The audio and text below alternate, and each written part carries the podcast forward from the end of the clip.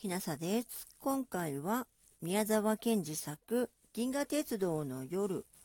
9章ジョバンニの切符1回目を朗読させていただきます。もうここらは白鳥区のおしまいです。ご覧なさい。あれが名高いアルビレオの観測所です。窓の外のまるで花火でいっぱいのような天の川の真ん中に黒い大きな建物が4棟ばかり立って、その一つの平屋根の上に目も覚めるようなサファイアとトパーズの大きな二つの透き通った玉が輪になって静かにくるくると回っていました。黄色のがだんだん向こうへ回っていって、青い小さいのがこっちへ進んでき、間もなく二つの端は重なり合って、きれいな緑色の両面凸レンズの形を作り、それもだんだん真ん中が膨らみ出して、とうとう青いのはすっかりトパーズの正面に来ましたので、緑の真ん中と黄色な明るい輪ができました。それがまただんだん横へそれて前のレンズの形を逆に繰り返し、とうとうすっと離れて、サファイアは向こうへ巡り、黄色のはこっちへ進み、またちょうどさっきのような風になりました。銀河の形もなく音もない水に囲まれて本当にその黒い測候所が眠っているように静かに横たわったのです。あれは水の速さを測る機械です。水も鳥鳥が言いかけたとき、切符を拝見いたします。三人の席の横に赤い帽子をかぶった背の高い車掌がいつかまっすぐに立っていて言いました。鳥鳥は黙って隠しから小さな紙切れを出しました。車掌はちょっと見てすぐ目をそらして、あなた方のはというように指を動かしながら手をジョバンニたちの方へ出しました。さあ、ジョバンニは困ってもじもじしていましたら、カンパネルラはわけもないという風で小さなネズミ色の切符を出しました。ジョバンニはすっかり慌ててしまって、もしか上着のポケットにでも入っていたかと思いながら手を入れてみましたら、何か大きな畳んだ紙切れに当たりました。こんなもの入っていたろうかと思って、急いで出してみましたら、それは4つに折ったはがきぐらいの大きさの緑色の紙でした。車掌が手を出しているもんですから、何でも構わない。やっちまえと思って渡しましたら、車掌はまっすぐに立ち直って丁寧にそれを開いて見ていました。そして読みながら上着のボタンやなんかしきりに直したりしていましたし、東大監視も下からそれを熱心に覗いていましたから、ジョバンニは確かにあれは証明書か何かだったと考えて、少し胸が熱くなるような気がしました。これは三次空間の方からお持ちになったのですか？車掌が尋ねました。なんだかわかりません。もう大丈夫だと安心しながら、ジョバンニはそっちを見上げてくつくつ笑いました。よろしゅうございます。サウザンクロスへ着きますのは次の第3次頃になります。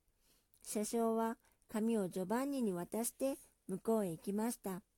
カンパネルラはその紙切れが何だったか待ちかねたというように急いで覗き込みました。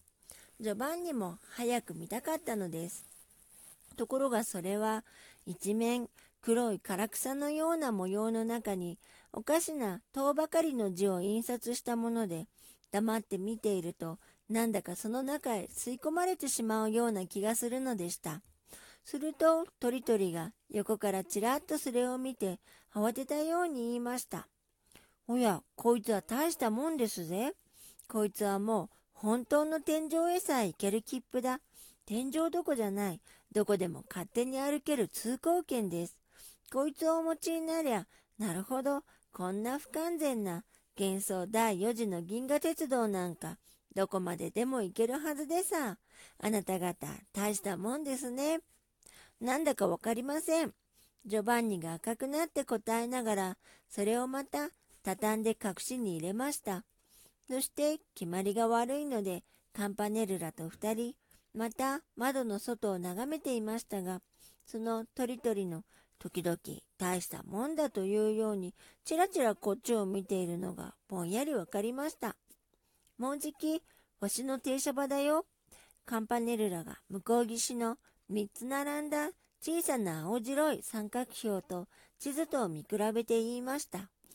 ジョバンニはなんだかわけもわからずに、にわかに隣の鳥々が気の毒でたまらなくなりました。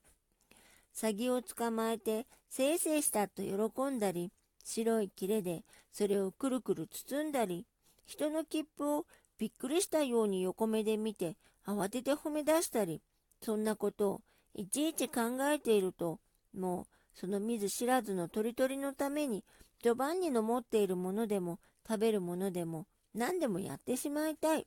もうこの人の本当の幸いになるなら、自分があの光る天の川の河原に立って、100年続けて立って鳥を取ってやってもいいというような気がして、どうしてももう黙っていられなくなりました。本当にあなたの欲しいものは一体何ですか？と聞こうとして、それではあんまり出し抜けだからどうしようかと考えて振り返ってみましたら、そこにはもうあの鳥々がいませんでした。網棚の上には白い荷物も見えなかったのです。また、窓の外で足を踏ん張って空を見上げて詐欺を取る支度をしているのかと思って急いでそっちを見ましたが外は一面の美しい砂ごと白いすすきの波ばかり。あの鳥々の広い背中も尖った帽子も見えませんでした。あの人どこへ行ったろう？カンパネルラもぼんやりそう言っていました。どこへ行ったろう？一体どこでまた会うのだろう？僕はどうしてもう少しあの人に物を言わなかったろう？あ、僕もそう思っているよ。僕はあの人が邪魔なような気がしたんだ。だから僕は大変つらい。ジョバンニはこんなへんてこな気持ちは本当に初めてだし、こんなこと今まで言ったこともないと思いました。なんだかリンゴの匂いがする。僕今、リンゴのことを考えたためだろうか。カンパネルラが不思議そうに辺りを見回しました。本当にリンゴの匂いだよ。それからノイバラの匂いもする。序盤にもそこらを見ましたが、やっぱりそれは窓からでも入ってくるらしいのでした。今秋だからノイバラの花の匂いのするわけはないと序盤には思いました。今回は銀河鉄道の夜宮沢賢治作ジョバンニの切符1回目でした。もしあなたが聞いていらっしゃるのが夜でしたら、よく眠れますようにおやすみなさい。